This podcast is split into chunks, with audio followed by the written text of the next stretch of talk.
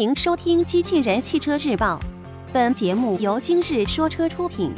欢迎搜索关注“今日说车”栏目，了解汽车圈新鲜事。哈弗 F 二或更名哈弗 H 二 S，新闻内容来自汽车之家。日前，我们从相关渠道获得了哈弗 H 二 S 车型的工信部申报图，经过对比。我们发现新车就是此前同样发布过申报图的哈弗 F 二车型。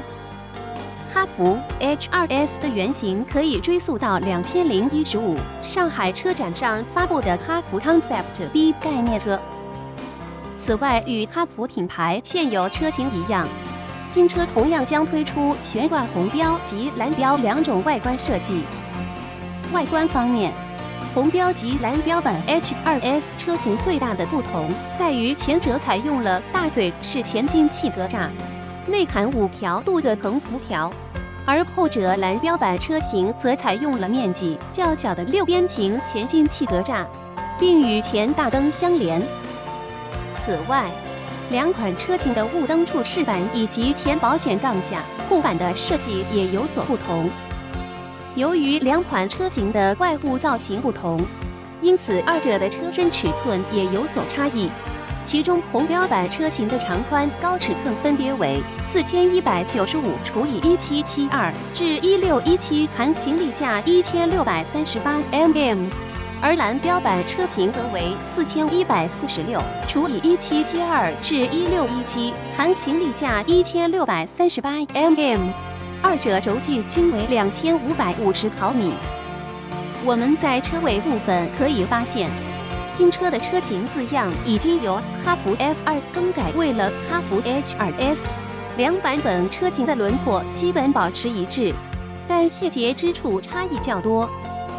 两款车型最大的不同之处在于，红标版车型的牌照安装未被安置在了尾灯之间的尾门中央。而蓝标版车型则位于后保险杠中央。